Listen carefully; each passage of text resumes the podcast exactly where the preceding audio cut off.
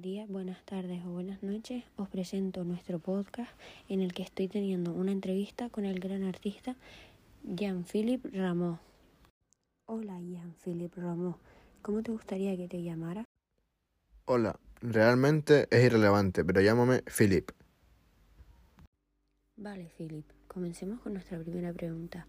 O bueno, mejor dicho, nos gustaría que te presentaras brevemente.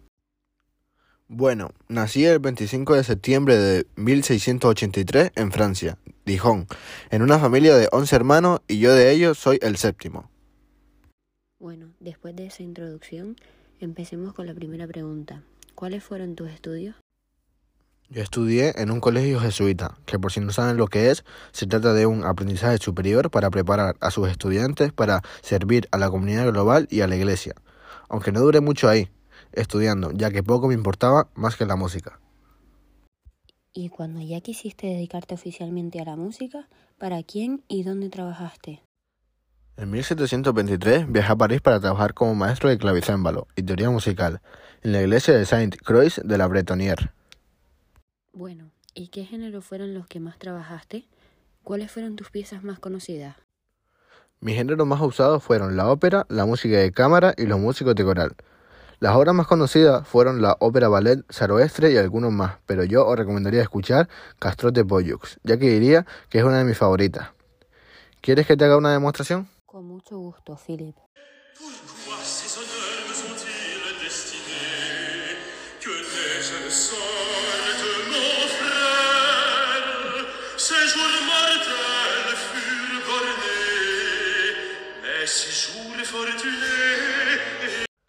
Me gusta tanto porque quien lo presenta en este siglo es Herbe Nicket, y él lo representa como yo lo presentaría en esta actualidad si pudiera. Aparte de las ya nombradas, ¿cuáles serían las piezas que recomendarías a tu público? Yo por mi parte recomendaría todas, pero elegiré algunas. La princesa de Navarra, otra como Platea y otra como Dárdano. Elijo estas porque para mi gusto son preciosas para oír y para conocer más este género. Bueno, Philip, para terminar esta maravillosa entrevista, te pido que nos hables sobre tu vida personal, es decir, el transcurso de tu vida aparte de la música. Yo con 7 años ya sabía leer cualquier pieza de música, para clave. A los 18 comencé a viajar y conocí a la chica con la que me casé y tuve cuatro niños. De la mujer de la que estuve enamorado se llamaba Mary Louise Mangot. Y por último, decir que muchas gracias por haber pensado a mí para hacer esta maravillosa entrevista. Y con eso me despido. Muchas gracias.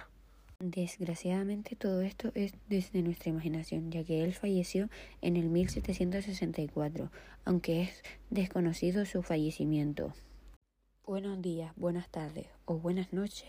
Despedimos la entrevista con esta pieza suya.